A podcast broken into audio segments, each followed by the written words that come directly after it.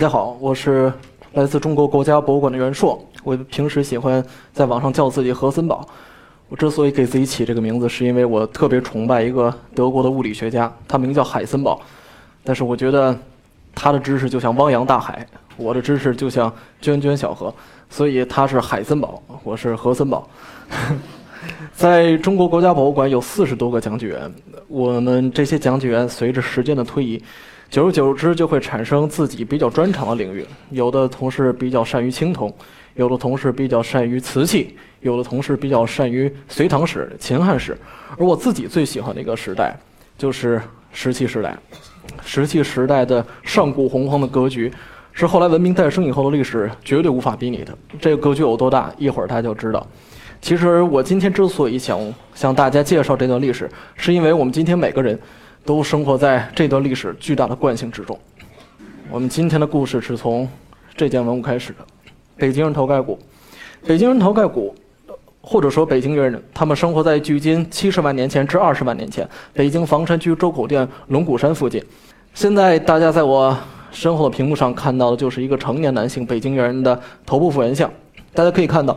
成年男性北京猿人和我们现代人相比，他的眉脊粗壮，吻部前伸，没有前额和下巴，样子呢长得比较像猿，所以被称为猿人。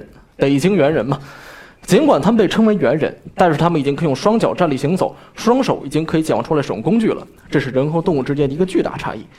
每次讲到这儿的时候，我都喜欢在展厅里问来参观的观众或者同学们，我问他们，北京猿人和我们现代人之间有着怎样的关系？这个问题我问过上百个学校的学生。这些学生给我的答案基本差不多啊，都说啊，北京人是龙我是我们的祖先嘛，我们从他进化而来的，如何如何。今天我就算是去问一些成年人，他们也会给我类似的答案。严格来说，北京猿人和我们现代人之间半毛钱关系都没有，完全没有任何关系。为什么呢？因为北京猿人的生物学分类是直立人，而我们今天现代人的生物学分类是智人。智人是和直立人是人属之下的两个不同的人种，两者之间是有生殖隔离的。什么叫生殖隔离？所谓的生殖隔离，指的就是两个不同的物种之间无法繁育出有生育能力的健康后代。这话听得比较拗口，我给大家举个例子就知道了。直立人和我们智人之间关系，就好像马和驴之间的关系。这马和驴之间通常不能繁育后代，就算是生出了骡子，这个骡子也是没有生育能力的。大家没见过说骡子咔嚓一下自己又生出一小骡子，没见过这种情况。所以今天在场的每个人体内都没有流淌着。北京猿人的血，我们和他们之间半毛钱关系都没有。现在大家看到的是一个成年男性北京猿人的头部复原像。成年男性北京猿人，据推测，他们的身高在一米五六左右，其实并不算太高。但是大家看不见他的下半身啊！我跟大家说，他的肌肉非常发达，体格强壮。尽管他们体格强壮，但是他们身体有一个致命的缺陷。我研究古人类的朋友告诉我说，他们闲得无聊就喜欢把自己的圆珠笔架在北京猿人的那个眉毛上。他们有那个复原模型。这眉毛上能架根笔啊！大家可想而知这眉毛有多高。但是再往下，再往上，脑门直接就搓平下去了。再加上他的骨壁是我们今天现代人骨壁的两倍厚，这造成了一个非常严重的后果，就在于北京猿人的脑容量只有今天在场诸位的三分之二多一点。这造成了一个更加严重的后果，就在于北京猿人智商低下，说白了比较傻，傻到什么程度？北京猿人，他作为人类的一种，他可算一种人类啊。在旧石器时代的时候，竟然没有站在食物链的顶端。换句话说，他们作为人类还有天敌。当时生活在咱们北京附近有一种猛，有一种猛兽，叫叫叫剑齿虎，大家应该知道什么样子，就是北京人的天敌。经常说早上北京人出山洞打猎，晚上没回来死外边了，让剑齿虎在外边吃了啊。尽管他们混得这么惨，平均年龄只有十四岁，但是他们作为人类还是有一定的创举的，就在于在旧石器时代的时候。他们逐渐的学会了使用明火，火对于人类来说非常的重要，因为在使用明火以前，人类是生食肉食的，生肉难以咀嚼和消化，所以学者推测啊，当时北京猿人一天二十四个小时中，不得不至少拿出十二个小时来用来咀嚼。但是在使用明火以后，人类消化过程中的一部分就在体外以非常高效的方式进行了，这当然促使了北京人的身体和大脑获取了更多的热量，促进了他们身体和大脑进一步发育。但是大家知道啊，到此为止。到此为止，北京猿人使用自然能量的极限就到这个层次。大约在距今二十万年前的时候，北京猿人开始逐渐的消失在东亚地区。他们去哪儿了？或者说为什么消失？我们一会儿再来说这个问题。但是现在我觉得我们应该把注意力重新转移到刚才我们提到那件文物上，那就是北京猿人头盖骨化石。我不知道大家在上中学历史课的时候有没有对这件文物产生过好奇，或者说有没有人觉得这件文物不太对劲？大家看这块北京人头盖骨化石，为什么就只有眉骨以上的位置呢？眉骨底下那脸为什么没有？眼睛那个位置为什么没有？我曾经问过上百个学校的学生，嗯，基本上没有人能给我靠谱的答案。嗯，其实呢，是因为这个知识非常冷僻，在这儿我为大家介绍一下，大家都知道到底发生了什么。这是一个非常醒脑的故事。北京人头盖骨化石对于我我们人类来说非常的重要，为什么呢？因为十六世纪的时候，有一位爱尔兰主教，他根据圣经得出一个结论，他认为这个世界是公元前四千零四年十月二十三号早上九点。由上帝在伊甸园创造的，所以在数百年间的时间里，人类就天真的认为这世界历史不到六千年。后来等到了十九世纪的时候，发现了一些其他的古人类化石，当时我们人类学者觉得啊，人类历史三五万年吧，大概也就这水平。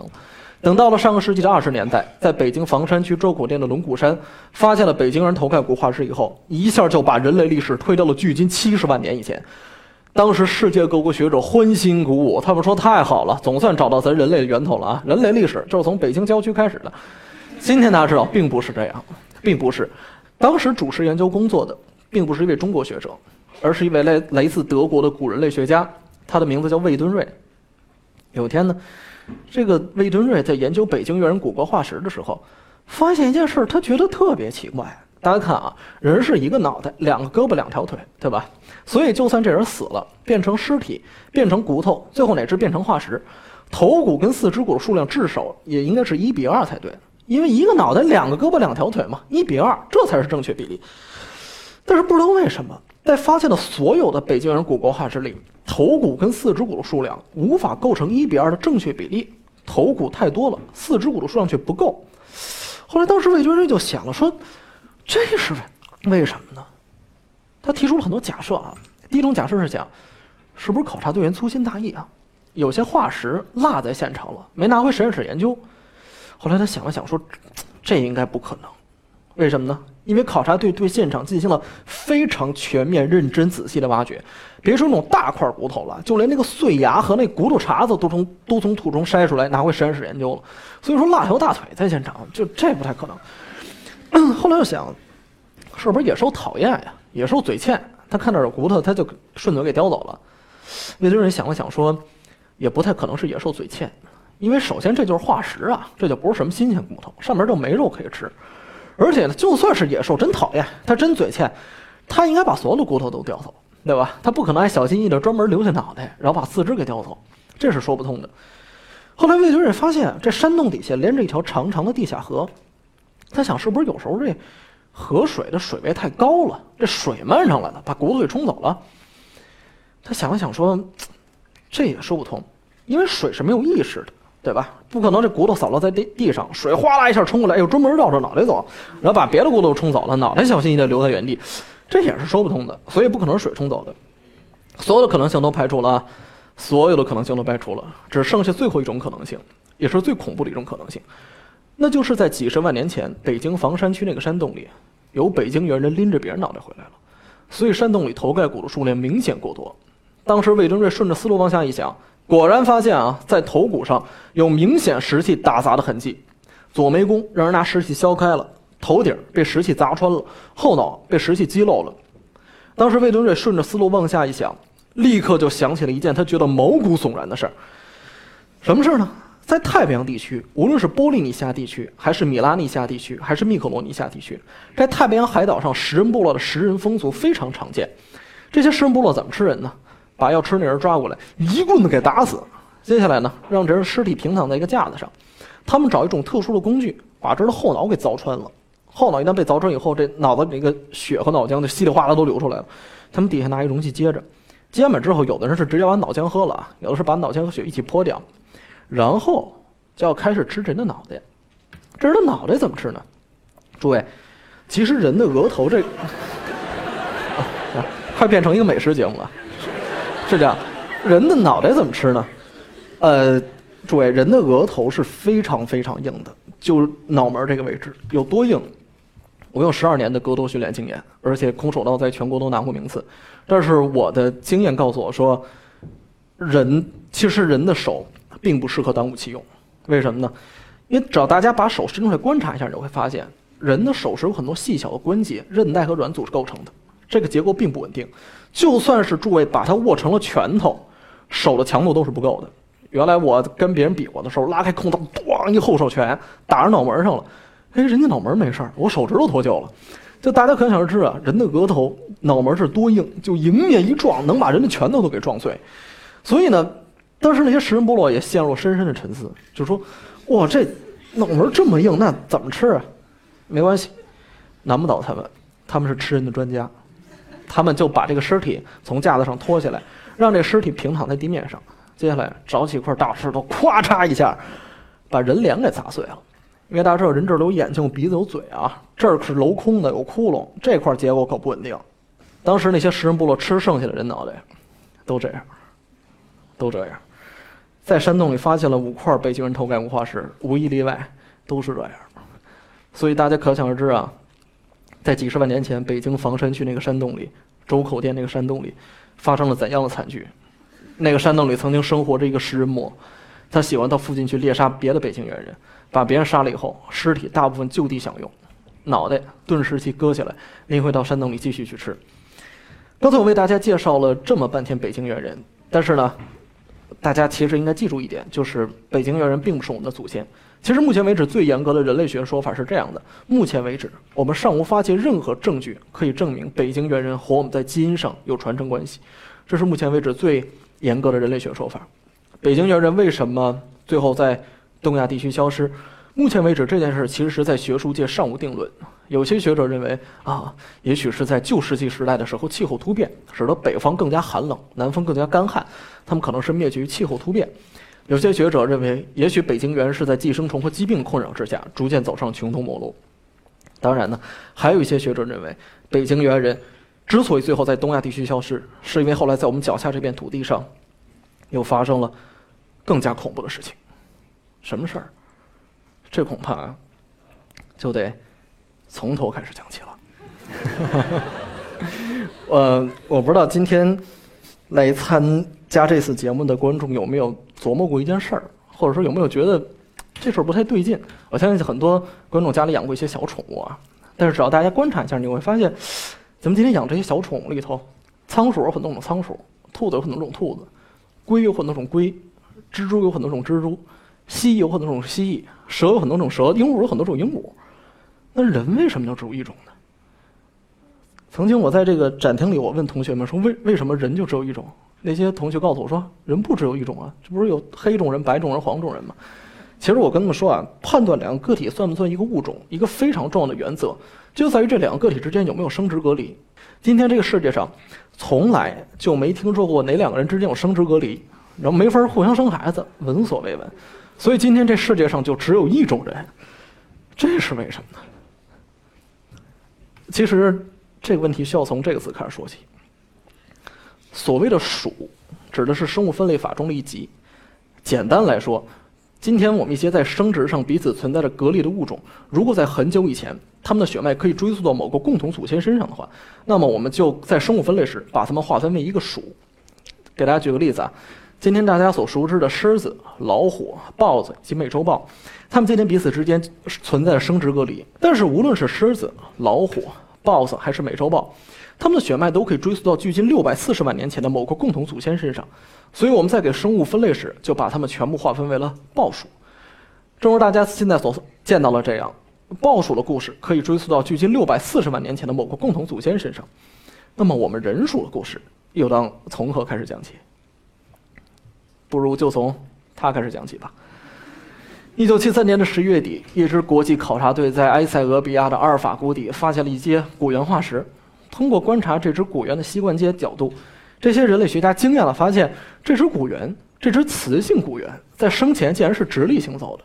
某种程度上来说，它可以称得上是我们全人类全人类的祖奶奶。就这个发现，哇，让考察队员们欣喜若狂。没多久之后，他们就在营地里开办了一个盛大的 party，以示庆祝。在这个 party 上，有一个录音机一直大声循环播放着《Lucy in the Sky with Diamonds》这首曲子，披头士乐队的一首曲子。所以呢，从此之后，这只南方古猿阿尔法种个体就被考古学者们亲切地称呼为 Lucy，而 Lucy 也正是我们人属故事的开始。他们，大家都知道啊，在汉字中，当人们想表达某种东西具有动物的属性时，通常会在这个字旁边加上反犬旁，以示强调。嗯，在这儿呢，我把他字的单人旁变成反犬旁，就是想表达一个非常矛盾的概念。在 Lucy 之后的三百多万年的时间里，Lucy 的子孙后代陆续的离开了非洲，走到了世界的各个角落。有的地方白雪皑皑，有的地方风沙漫天。要想活命，自然就得演化出相应的特质，以适应当地的环境。这些在世界各地独立进化的 Lucy 的子孙们，就是我们人属的成员。但是呢？他们的身份非常的尴尬，因为你说他们是动物吧，其实他们也算是人。呃，人类这两个字的真正真正含义是人属，生物分类界门纲目科属种，指的是人属。但是你说他们是人吧，他又跟咱们不是一物种，他们处于人和动物之间一个非常尴尬的位置，一个灰色地带。所以在这儿呢，我编了这个汉字来做他们的代词。目前为止啊，在人属之下到底有多少个人种，这件事儿没有定论。因为随着时间的推移，人们总是可以发现一些新的人种，但是在今天这次活动中呢，我为大家重点介绍其中四个重要人种，分别是匠人、佛罗勒斯人、尼安德特人以及智人，也就是我们。长久以来，人们一直有有一种错误的观点，觉得好像是嗯，南方古猿进化成了直立人，直立人又进化成了尼安德特人，尼安德特人又进化成了我们。人们之所以会种有这种错误的观点，是因为人们理想当然的认为这世界上自始至终就只有一种人类，人类是单线程发展的。其实完全不是这个样子。现在大家在这儿看到的是刚才我提到那几个人种的时间和空间分布图。大家可以看到，在 Lucy 之后，经过了一些早期人种的过渡，大约在距今一百八十万年前的时候，出现了刚才我们提到的第一个重要人种——匠人。为什么这个人种重要呢？因为大家可以看啊，匠人这个人种有一部分，他离开非洲朝东边去了。这时东去的匠人一分为二，一部分进入到了东亚，成为了刚才我们提到的直立人，就是北京猿人的祖先；另外一部分呢，则进入了东南亚，在那儿成为了一会儿我们要提到的另外一个人种——佛罗勒斯人的祖先。而留在非洲的匠人也没有停止他们的演化，后来经过了先驱人的过渡之后，成为了海德堡人，而海德堡人又是智人和尼安德特人的共同祖先。所以匠人这个人种非常的重要，他正好站在一个进化的十字路口上，可以说很多古人类的血脉都可以追溯到他的身上。而且大家仔细看一下这张图啊，有一个细节意味深长，就是有两个人种，他们在时间轴上和智人是有交集的，和我们有交集。二零零三年的时候，在印度尼西亚的佛罗勒斯岛上发现了八具奇怪的尸骨，这些尸骨非常的奇怪，都是成年人的尸骨，但是身材特别的矮小。所以呢，最开始学者不以为然，觉得嗨，这就是侏儒症患者尸骨，没什么大惊小怪。但是随着研究的深入，这些学者惊讶地发现，这些尸骨的主人在生前竟然属于人属之下一个原来从来没有被人发现的新的人种。所以呢，就用发现地的名字来给这个新的人种命名。从此之后，这个新的人种就被称为佛罗勒斯人。佛罗勒斯人长什么样？可以跟大家说啊，成年男性佛罗勒斯人，我说的是成年男性，他们的平均身高就一米。就这么高，脑容量是现代人的三分之一，女性还不到一米呢，就几十厘米高。因为他们的身材太矮小了，所以欧洲学者在研究他们的时候，给他们起了一个非常有意思的艺名，叫霍比特人。大家看过《魔戒》吧？什么霍比特人五军之战、意外之旅如何如何？为什么会有这些奇怪的小矮人呢？是这样，其实佛罗勒斯人的祖先跟我们现代人身高差不多，都这么高。但是他们祖先迁移的时候，地球的气候特别的寒冷，海平面恨不得比现在低一百米，所以印度尼西亚那岛和岛之间是连着的，就他们直接步行走到了佛罗勒斯岛上。走到岛上之后，地球又变暖了，海平面又涨上来了，他们就被困在了那个岛上。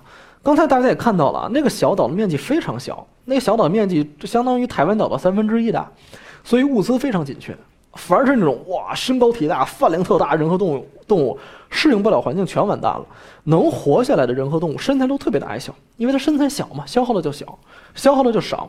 那岛上一切的东西都变成袖珍版。那岛上那人是小矮人，象是小矮象，岛上大象这么高，我一手能推一跟头。这些小矮人呢，就在岛上苟延残喘，大概到了距今一万八千年前到一万两千年前的时候，他们逐渐的走上了灭绝。但是我特别喜欢说但是，但是，印度尼西亚的当地的一些民间传说给人类学家提供了非常有意思的线索。当地的印尼传说是这样的：相传到十八世纪的时候，按照咱们中国时间线都清乾隆嘉庆年间了，在印度尼西亚的雨林深处，还曾经生活着一些神奇的小矮人。这些小矮人呢，有时候会从雨林深处走出来，和当地人进行交流，甚至想学习当地人的语言。但是他们脑子不行啊，脑力不够，一直没能学会当地人的语言。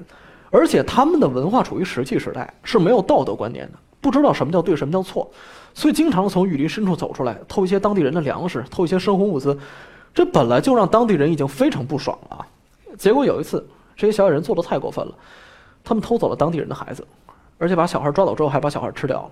这可太过分了啊！当地印尼农民怒火中烧，怒吼着追杀这些小野人，一直把他们追到了他们雨林深处那个山洞里，然后把他们憋在山洞里，一把火把这些小矮人集体的烧死在了山洞里。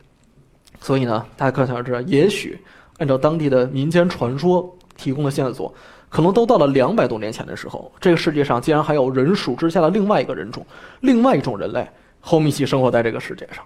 所以人类的进化历史可能要比我们想象的复杂的多。而且那个传说的结尾可谓意味深长。那传说结尾是这么说的：在混乱的屠杀之中，有一对小矮人趁乱逃进了雨林深处，从此下落不明。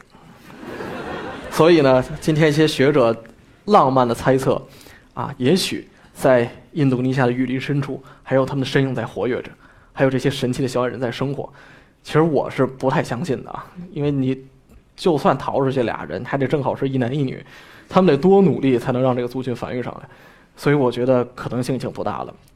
但是刚才我为大家介绍佛罗勒斯人的时候，我相信大家能感觉到，就这些小矮人，无论是从体力上来说，还是从脑力上来说，和我们现代人相比差距太大，他们无法对我们构成任何实质上的威胁。但是在我们智人征服这个世界过程中，其实遭遇过一个强有力的劲敌，它是我们征服这个世界过程中最大的一块绊脚石。我们曾经和他们之间展开过激烈的冲突，甚至还一度处于下风，就输给过他们。这个曾经击败过我们智人的人种，或者说人人类吧，就被称为尼安德特人。尼安德特人长什么样呢？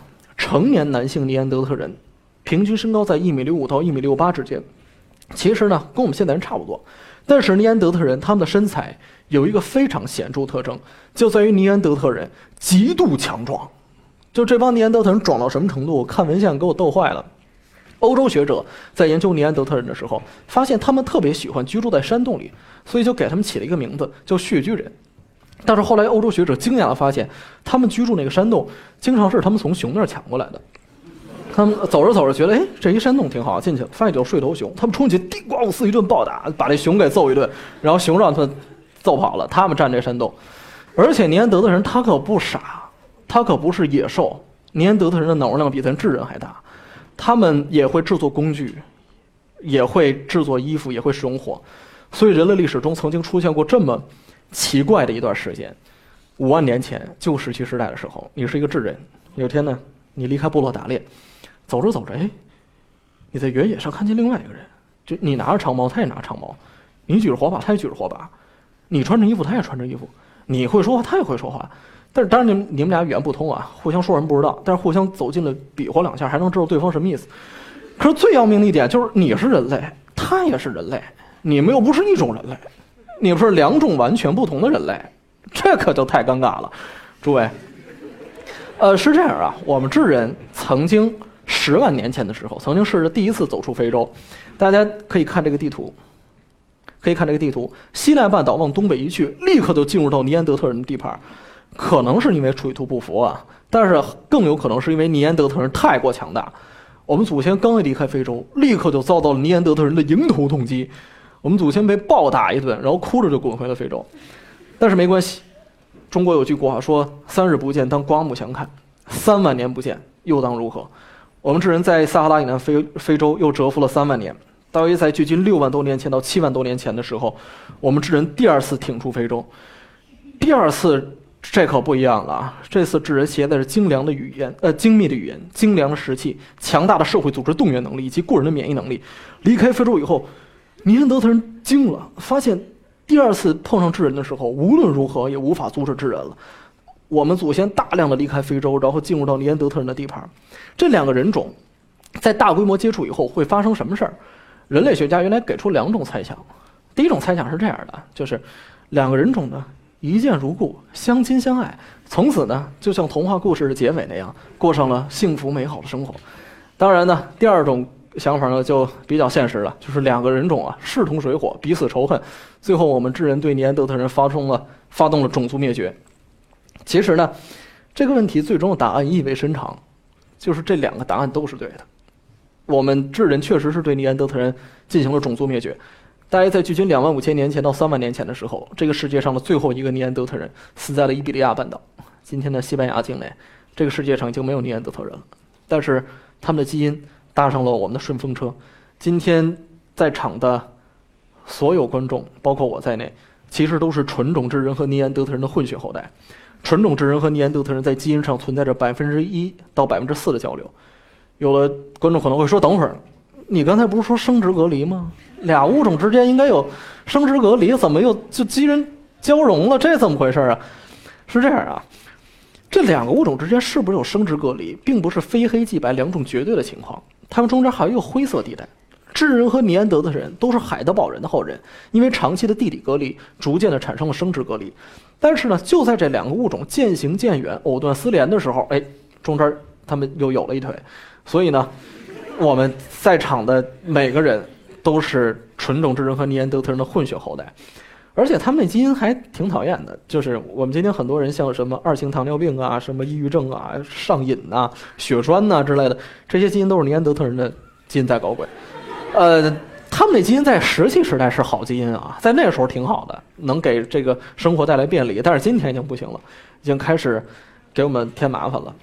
我不知道大家有没有看过一个动画片叫《疯狂原始人》，呃，相信很多人看过。那《疯狂原始人》里头那个男主角，根据人设就是智人，就咱们这物种。但是那个那一家子克鲁德一家子就是劲儿特大，但是傻呵呵那一家子，他们是尼安德特人。所以呢，嗯。大家在参加完这次活动以后，回去再看那个动画片，一定会觉得意味深长。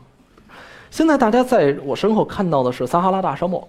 撒哈拉大沙漠是世界上占地面积最大的一个沙漠，它的占地面积达到了九百零六万平方公里，这快赶上咱们中国的国土面积了。而且我还看到一个细节，让我觉得意味深长，就是很多喜欢作死的人在这个撒哈拉大沙漠里办那种极限运动，然后呢，但是它有一个。条例特别有意思，就是如果你们参加那个撒哈拉大沙漠里的极限活动，你作为选手，首先要垫付自己的尸体运输费，就是呢，把自己运尸钱交了。那组委会或者赛事举办方，他怕你死在沙漠里，没人给你收尸，所以呢，先把自己运尸费交了。比赛结束之后，发现哎你没死啊，那就再把那个运尸费退还给你。所以大家可想而知啊，撒哈拉大沙漠气候环境极为恶劣，而且这么。巨大的、可怕的一个大沙漠横贯北非，大家看，正好把非洲出口给挡上了。就西奈半岛那块儿，有这么讨厌的一个大沙漠横贯北非，撒哈拉以南地区的生物要想离开非洲，几乎是不可能的一件事。为什么会有这个大沙漠呢？是这样，赤道地区受热的空气在向两极高纬度移动的过程中，由于受到地转偏向力的不断影响，大约到了北纬三十度的时候，会变成完全的西风。这样一来呢，它就没法向更高的纬度去了。这些又热又干燥的空气，只能大概在北纬三十度左右的时候沉降下来，变成了一个高压带，就是咱们大家所熟知的副热带高压带。凡是在副热带高压带统治下的地区，都特别的干旱少雨。撒哈拉大沙漠就是副热带高压带的产物。但是呢，并不是永远这样。大约在距今十万年前的时候，呃，撒哈拉大这个赤道地区受热上升的空气上升的特别的猛烈。这样一来呢，就把这副热带高气压带推向了纬度更高的地方。如此一来，撒哈拉地区就摆脱了副热带高气压带的控制，迎来了大量的降水。撒哈拉大沙漠很可能变成了撒哈拉大湿地。大家可以看啊，挡在非洲出口的那个讨厌的大沙漠消失了，对吧？再也没有什么东西可以阻挡撒哈拉地区以南的人或者生物离开非洲了。所以我相信，当时我们生活在。撒哈拉以南地区的我们智人祖先，当时脸上的表情应该是这个样子的，对吧？而且大家可以看啊，就是我们智人祖先征服世界的这个过程中，有一步特别值得一提，那就是距今四万五千年前的时候，我们智人祖先登陆澳大利亚。当时大家都知道，澳大利亚和欧亚大陆在地理上是长期隔离的，所以呢，嗯，生态系统之间彼此也隔离。四万五千年前，我们智人登陆澳大利亚以后，一定会见到一些，别说今天的我们啊，就连当时他们都闻所未闻的奇怪物种，比如说有像老虎一样的掠食者带狮，还有像大狗熊一样的双门齿兽。澳大利亚当时那生态系统逗到什么程度？就是除了鸟类和爬行动物以外，这这些大型动物肚子这儿都长一个育儿袋。就跟袋鼠似的，能把自己幼崽放进去。那袋狮也是能把自己小幼崽放进去。这种有袋动物本来是澳大利亚生态系统的最高主宰者，但是智人登陆澳大利亚以后，整个澳大利亚的生态系统重新洗牌。二十四种体重超过五十公斤的大型动物灭绝了二十三种，就剩了一种就是袋鼠，其他的全让我们智人给掐不死。而且呢。就是我们智人当时疯狂到什么程度？澳大利亚曾经在旧石器时代的时候，有一种特别可怕的大蜥蜴，叫古巨蜥，是古巨蜥，蜥。呃，大家都知道，今天世界上最大的这个蜥蜴科莫多巨蜥，那能长三米，但是古巨蜥现在发现的有证据可以证明的长度已经达到七米，好几吨重，就跟恐龙一样。但是在我们智人祖先面前也是枉然，一万两千年前。我们智人登陆到了美洲，这可完蛋了啊！大家知道那个白令海峡那儿经常连着那块，要不然就是零下六十度，要不然就是这个海平面一降，直接陆路就通了。当时我们智人祖先一万两千年前的时候，无意之中从俄罗斯走到了阿拉斯加，这可完蛋了啊！生物分类：界、门、纲、目、科、属、种。智人登陆美洲以后。美洲生物以属为单位灭绝，北美四十七个属里灭绝了三十四个属，南美六十个属里灭绝了五十个属，仅仅两千年的时间，就从北美最北端的阿拉斯加一路疯狂的血洗到了南美最南端的阿根廷火地岛。那些我们都没见过的奇怪生物，像什么这个猛犸象啊，什么乳齿象啊，大地懒呐，巨型骆驼、拟狮这些猛兽，它们的尖牙利爪在我们智人的这儿面前没有任何意义。没有任何意义。我们智人恐怖到什么程度？我就给大家再举一个例子，就是剑齿虎。刚才我为大家 介绍北京猿人的时候，曾经说过，北京人有一种天敌，就是剑齿虎。早上北京人出山洞打猎，晚上没回来，死外边了，让剑齿虎在外边吃了。但是大家想一想啊，今天这个世界上已经没有剑齿虎了，没有了。有化石证据显示，剑齿虎就是在我们智人扩张的时候从地球上消失的。嗯。剑齿虎早上出山洞打猎，晚上没回来，在外边碰上智人了。我曾经看过一集《动物世界》，给我留下了极为深刻的印象。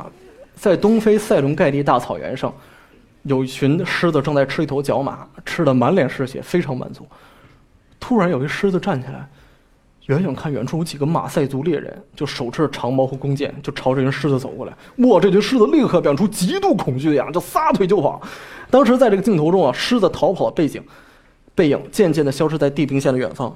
这时候镜头转过来，拍这些马赛人，然后赵忠祥老师那深沉富有磁性的嗓音响起来，他说：“千百年来的生存经验告诉了这些草原之王，谁才是这片土地真正的主人？”当年剑齿虎没有想清楚这个问题，成为了国家博物馆里的化石。大家。恐怕不知道马赛人是一种多么可怕的存在。马赛人是世界上平均身高最高的民族。马赛人平均身高两米，裸眼视力八点零。大家知道啊，我们一般人的矫正视力能到五点零就已经非常好了。裸马赛人裸眼视力八点零。欧洲人给他们测视力的时候，发现视力表对他们没用，他们不理解那视力表是干什么用的。然后呢，发现他们视力不在可测范围以内，而且就是就这儿长俩人肉望远镜。